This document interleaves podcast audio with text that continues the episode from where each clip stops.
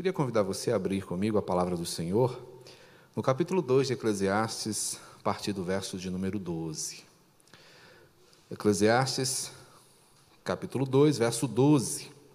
Vamos ficar de pé, vamos ler juntos esse texto? Vamos fazer uma leitura responsiva?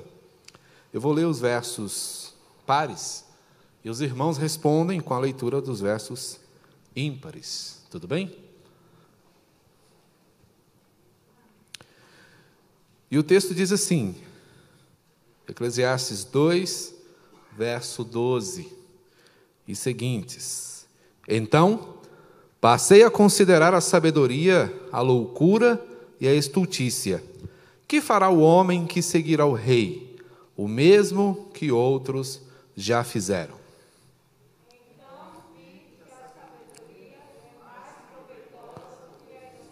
Juntos, irmãos.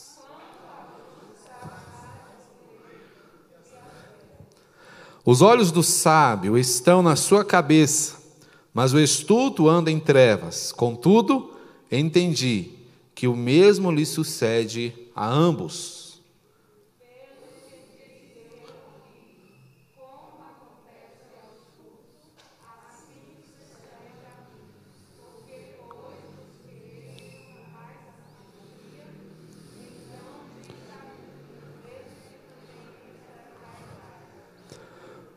Pois tanto do sábio como do estulto a memória não durará para sempre, pois passados alguns dias tudo cai no esquecimento. Ah, morre o sábio e da mesma sorte o estulto.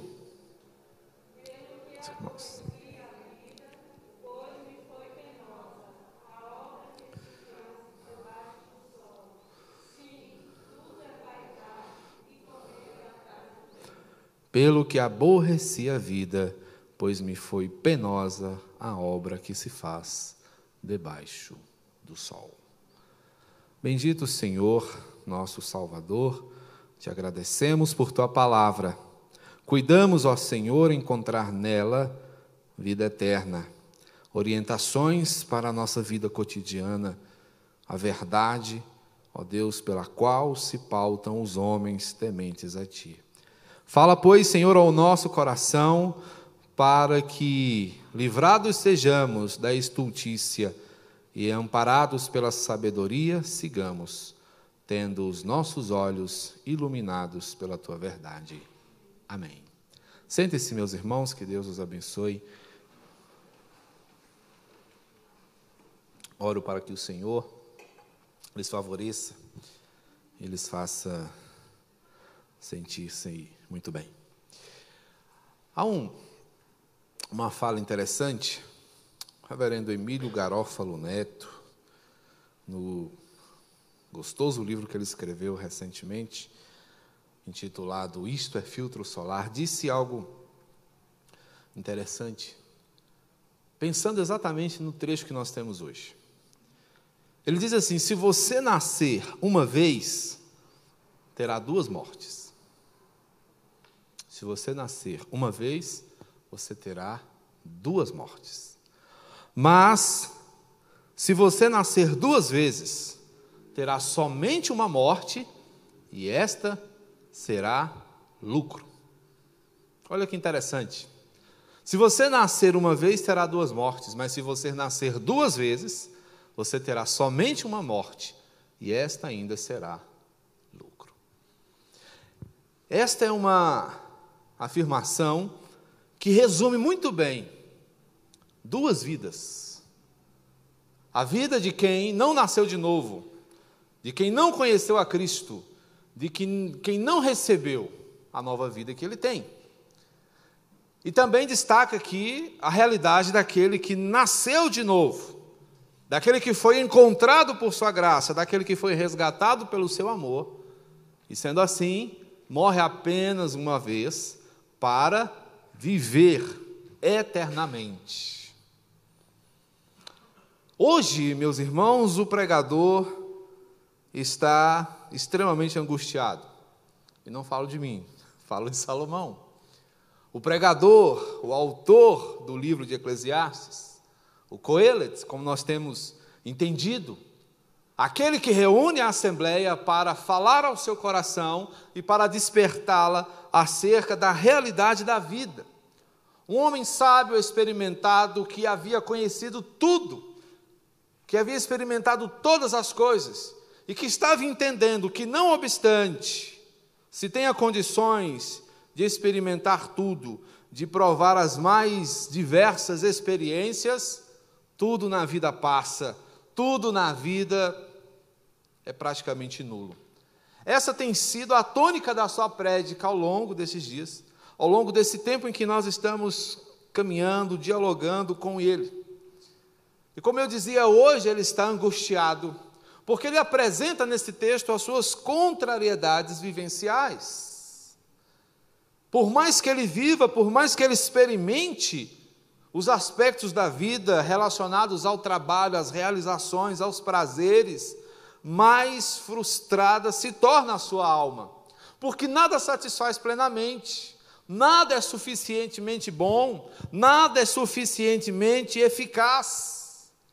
Todas as suas angústias continuam permanentes, todas as suas inquietações continuam ardendo no seu peito e tudo continua difuso, confuso, perplexo. E ele não consegue, por mais sábio que seja, entender e se satisfazer. Portanto, ele está contrariado nessa passagem. Portanto, ele mostra que toda a sua angústia, ele vem fazendo experiências, ele vem experimentando setores da vida, ele vem passando por coisas, buscando entender como se dá esse processo de viver. E ele então agora passa a considerar a sabedoria, a loucura e a estultícia. E ele vai perceber que não há muito, muita diferença entre quem pratica um e outro. Não há muita diferença entre o sábio e o louco, porque tanto o sábio quanto o louco morrem. Tanto um como o outro passam reveses na vida, tanto um como o outro estão diante da efemeridade do tempo. Então ele vai perceber, contrariadíssimo, que a vida não apresenta nenhuma novidade. As coisas continuam iguais, as coisas continuam do mesmo jeito. Ele diz: Que fará o homem que seguir o rei? Ele está falando de si mesmo. Ainda que alguém consiga me imitar, o que, que ele vai fazer de novo? Nada. O mesmo que outros já fizeram. Salomão está aqui reconhecendo algo, meus irmãos, que é muito triste, que é a grande frustração humana. Por mais que nós empreendamos nossas aventuras, por mais que nós tentemos ir mais longe, por mais que lançando mão dos recursos que nos são dados, nós não conseguimos chegar aonde a gente pensa que pode chegar. Então ele constata: olha, não tem nenhuma novidade. Ninguém vai conseguir inovar nada. Ninguém vai conseguir ser inédito no sentido mais estrito da palavra. Anos atrás, um amigo me ensinou uma coisa: olhar um princípio na vida. Nada se cria, tudo se copia. E eu fui pensar um pouquinho e constatei que esta é uma infeliz verdade. E é. Tudo que nós fazemos é baseado em algo que alguém já fez. Quando muito, nós melhoramos algum aspecto. Mas a roda que foi descoberta na pré-história continua sendo roda. Continua sendo o princípio para tudo aquilo que funciona bem. As coisas estão aí há muito tempo e nós estamos apenas caminhando com elas, aproveitando cada uma delas, então não há nenhuma novidade. Mas no meio dessas suas experimentações, ele percebe uma coisa: a despeito de sabedoria e estultícia serem coisas diferentes, e as pessoas que experimentam tanto uma como a outra terem o mesmo fim, ele ainda pôde perceber que a sabedoria é melhor. No verso 13, ele vai dizer: Vi que a sabedoria é mais proveitosa do que a estultícia, porque ela é como a luz, traz mais proveito que as trevas, porque ela permite uma orientação. Então, no meio dessa contrariedade, ele percebe a sabedoria ilumina. E esses contrastes que há na vida estão presentes para que nós entendamos que, a despeito de termos perspectivas não é, específicas, dependendo da maneira como nós vivemos, possuímos grandes semelhanças, conforme ele vai nos mostrar no verso 14. Os olhos do sábio estão na sua cabeça, mas o estulto anda em trevas. Contudo, entendi que o mesmo lhe sucede a ambos, ou seja, todos os dois terminam do mesmo jeito, fechando os olhos para esse mundo. Por mais sabedoria que o homem, meramente humano, possa acumular, o seu fim é na sepultura. Então, dentro dessa perspectiva terrena que nós experimentamos, não é? a nossa caminhada é semelhante. Há diferenças, claro. A maneira como você vive, como você se relaciona, não é? o legado que você deixa não é algo sem valor, mas não causa nenhuma diferenciação em termos eternos, por assim dizer. Não nos tornamos mais homens que os outros, porque acumulamos mais sabedoria ou conhecimento. Somos todos finitos, somos todos efêmeros, somos todos passageiros. E aí ele pergunta no verso 15: o que, que adiantou tudo isso? Ele dialoga consigo mesmo aqui, então ele fala para si mesmo. O que acontece com o estudo assim acontece a mim, que sou sábio. Então por que eu busquei? mais sabedoria. Será que adiantou alguma coisa? Porque eu percebi que há muito de vaidade em tudo isso. É a sua constatação. Então ele fica intrigado. E ele passa a concluir, então, no verso 16, que tudo passa. E todos caímos no esquecimento e na morte. Certo dia, li algo que me chamou muita atenção. E a frase diz assim: Um dia o seu nome será dito em voz alta pela última vez. E então você mergulhará no esquecimento para sempre.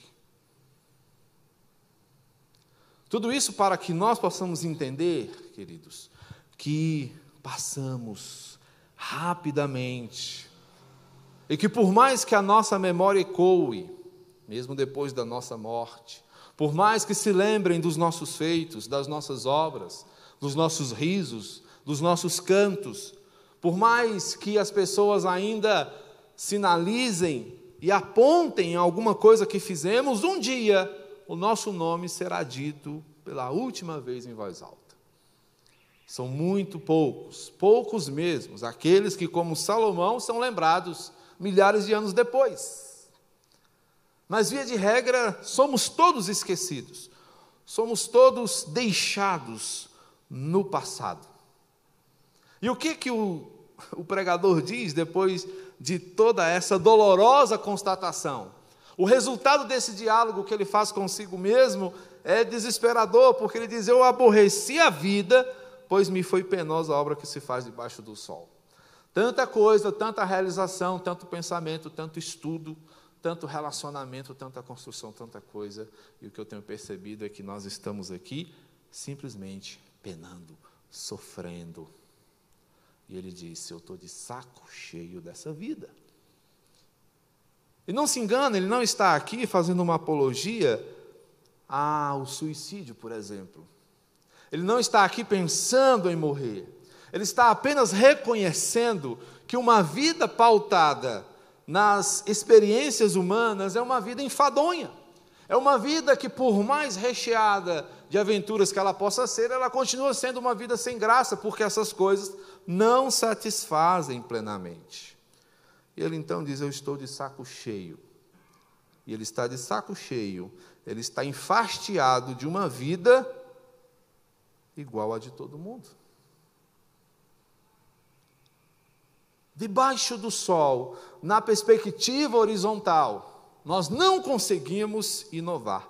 Estamos todos nós envolvidos com as mesmas coisas, vivemos uma mesmice profunda. E o que é interessante é que a gente anseia a vida que o outro tem, e só passamos a reconhecer a chatice que muitas vezes é aquele tipo de vida quando nós estamos lá. Pensamos, se eu tivesse aquele emprego, eu seria feliz. E quando você finalmente chega lá, era só isso? Ah, se eu tivesse aquele carro, e quando você finalmente conquista, você, puxa, ele não passa de 200. Você consegue finalmente aquela casa e quando você está lá dentro, você percebe, ela não é tão grande quanto parecia do lado de fora. Percebam, irmãos, que nada é capaz de nos satisfazer. E não obstante seja essa a realidade, nós continuamos desejando, querendo, lutando, buscando. Mas a sabedoria vai nos levar a compreender uma coisa: que essas coisas nunca serão o bastante, porque elas não podem satisfazer a sede que há em nossa alma. Por isso, quando ele diz, Eu estou enfastiado da vida, de saco cheio dessas coisas, ele está começando a entender que ele não vai encontrar satisfação plena debaixo do sol. Ele vai encontrar satisfação plena acima do sol. Ele vai encontrar satisfação plena naquele que fez a vida, naquele que deu a vida. Ele vai entender que modinhas, que as coisas que todo mundo faz não são suficientes. E ele vai pensar: onde nós encontraremos originalidade nessa terra? Não encontraremos. Nós não conseguimos, porque estamos sempre caminhando nos ombros de gigantes, estamos sempre fazendo o que alguém já fez primeiro, estamos sempre desenvolvendo o que alguém já fez antes de nós. Portanto, ele está enfastiado de uma vida igual de todo mundo, mas também enfastiado de uma busca infrutífera. Ele está começando a perceber aqui, ainda é o início do livro de Eclesiastes, e ele percebe que não adianta buscar novidade. O seu coração sedento, o seu coração faminto, quer cada vez mais. Mil mulheres não bastaram, construções suntuosas não foram suficientes. O melhor vinho, as melhores festas, os melhores artistas, as melhores músicas, as melhores apresentações não o, o satisfizeram. E ele então diz: Eu estou cansado de buscar e não encontrar. Versos 14 e 15 os olhos do sábio estão na sua cabeça, mas o estudo anda nas trevas, e caminhar nas trevas é caminhar sem saber para onde se vai, é caminhar sem orientação, é uma vida sem norte, é uma vida bitolada, é todo mundo seguindo, é a famosa corrida dos ratos. Vai todo mundo na mesma direção, ainda que não se saiba para onde se está indo. Ele então olha e diz: Eu estou cansado de uma vida que busca simplesmente o nada. Uma vida sem futuro. Uma vida que não sabe aonde vai terminar. Onde encontrar perspectivas? É a pergunta que ele faz no seu coração. Onde eu encontro o que realmente me motive? Logo ele está cansado, enfastiado de uma vida vivida igual de todo mundo, de uma busca que não dá em nada porque é infrutífera, mas também de uma caminhada que não tem norte, de uma caminhada que não tem rumo, de uma caminhada que não chega a lugar nenhum. Tanto sábio como o estulto, a memória não durará para sempre, pois passados alguns anos, tudo cai no esquecimento. O que é interessante é que um segue para um lado, o outro para o outro, mas lá no final o destino acaba sendo o mesmo, ou seja, a morte, o fim dessa vida. Óbvio que a maneira como se caminha precisa ser considerada. A ideia aqui não é de viver sem objetivo e sem propósito. Temos pensado, Salomão diz: olha, é bom construir, é bom se relacionar, é bom aproveitar as boas coisas, mas nós precisamos entender o devido lugar destas coisas. Salomão queria encontrar sentido, o sentido profundo da vida, e ele percebeu que não estavam, que esse sentido não estava nessas coisas. Vivemos hoje como se este lugar fosse a eternidade, e não é. Tudo aqui passa, as melhores coisas passam. Me permitam dar um exemplo doloroso até nossas mães passam. O símbolo vivo do amor para nós passa. Coisas boas nesse mundo passam, realizações passam, conquistas passam. Logo, se nós vivemos para buscar apenas essas coisas, nós vamos dar em lugar nenhum. Nós vamos chegar a lugar nenhum. E a gente vai perceber que é um ciclo e que em cada momento desse ciclo se passa uma coisa. É a vez de alguma coisa. É a vez de alguém. O ciclo é assim. Ora se está embaixo, ora se está em cima. Ora se está de um lado, ora se está do outro. Mas não se sai do eixo. Continua-se no mesmo plano. Então, para onde vamos? Debaixo deste sol, nós continuaremos andando em círculos. Pensar em destino, pensar em ponto final, pensar em chegada, dentro deste plano é impossível. Portanto, a inquietação do pregador vai na perspectiva de que, se queremos uma vida diferente, esta vida está fora daqui. Se queremos resultado em nossas buscas, esse resultado não está aqui. Se queremos chegar a algum lugar, este lugar não é aqui. A caminhada, meus irmãos, do sábio é uma caminhada transcendente. É uma caminhada para fora do mundo. É uma caminhada para longe das coisas que são passageiras. É uma caminhada rumo à eternidade. É uma caminhada para uma novidade que só o Senhor tem para nós. É uma caminhada para um resultado que só Ele pode nos conceder. É uma caminhada para um destino que é Ele mesmo. Portanto, meus irmãos, viver contrariado nessa vida é entender que nunca vamos encontrar a satisfação plena nas coisas que nós julgamos ser grandes, serem importantes. Nós nos angustiamos e queremos muitas vezes até assegurar o bom destino de tudo que nos foi dado. E a gente não pode, não pode assegurar essas coisas.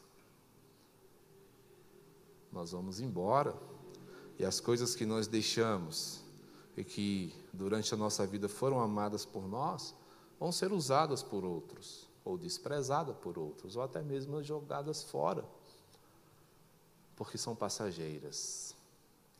Mas quando caminhamos rumo à eternidade, saímos da contrariedade deste mundo material para entrarmos na plena satisfação do mundo espiritual, para entrarmos na plena satisfação de uma vida especial, para entrarmos na plena satisfação de uma busca que satisfaz plenamente, para entrarmos na plena realização de uma caminhada que chega ao lugar certo, que chega ao lugar seguro, que chega ao lugar onde o Senhor nos aguarda.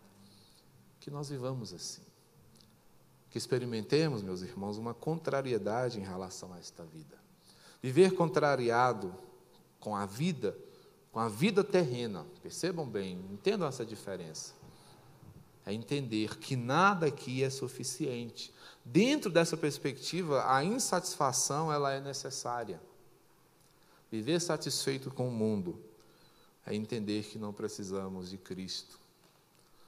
Mas quando olharmos para o mundo e percebermos que ele é um lugar difícil, que ele é um lugar chato, que ele é um lugar que não pode nos satisfazer, nos levará a ansiar a presença do Senhor, onde encontraremos novidade, onde encontraremos satisfação e onde encontraremos segurança. Que o Senhor nos abençoe, para que nossa caminhada, nossa vida aqui, seja uma caminhada que nos enfastie das coisas transitórias, mas que nos faça famintos das coisas eternas. Amém?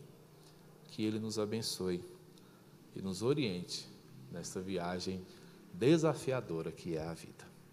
Vamos orar? Bendito Senhor, nós te agradecemos e te louvamos por teu precioso amor. Amor, ó Deus, que é bússola para a nossa vida. Amor que nos conduz, amor que nos orienta nesta viagem tão intrigante que é a vida. Aqui, Senhor, nós experimentamos de sabores, lutas, travamos nossos conflitos. Mas, ó Deus, estamos certos de que é uma travessia. Estamos certos, ó Deus, de que do outro lado tem vida, tem esperança, tem festa para o nosso coração. Portanto, ó Deus, ensina-nos a ansiar esta novidade. Ensina-nos, ó Deus, a ansiar esta chegada triunfal à fonte de toda alegria e esperança que é o Senhor. Ó Deus, obrigado pela noite de hoje. Te agradecemos, Senhor, por tudo que o Senhor nos proporcionou neste culto. Reencontro, alegria, louvor, adoração e edificação. Se conosco, meu Deus. Ensina-nos, fortalece-nos, ó Deus, para a glória do teu santo nome. Ajuda-nos, Pai, em nome e por amor do teu amado Filho Jesus Cristo. Vamos nos colocar de pé, meus irmãos, receber a bênção.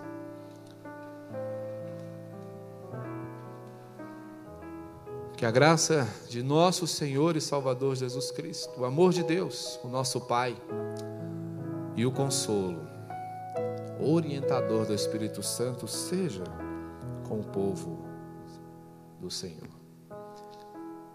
Para que, mesmo diante desse fastio de vida que experimentamos ante as frustrações desse mundo, possamos, Senhor, desenvolver a fome pela tua presença e ansiar aquele dia em que o Rei dos Reis virá dos céus para nos encontrar, para que com ele reinemos por todo sempre, chegando ao lugar seguro, adorando eternamente a tua face pelos séculos dos séculos.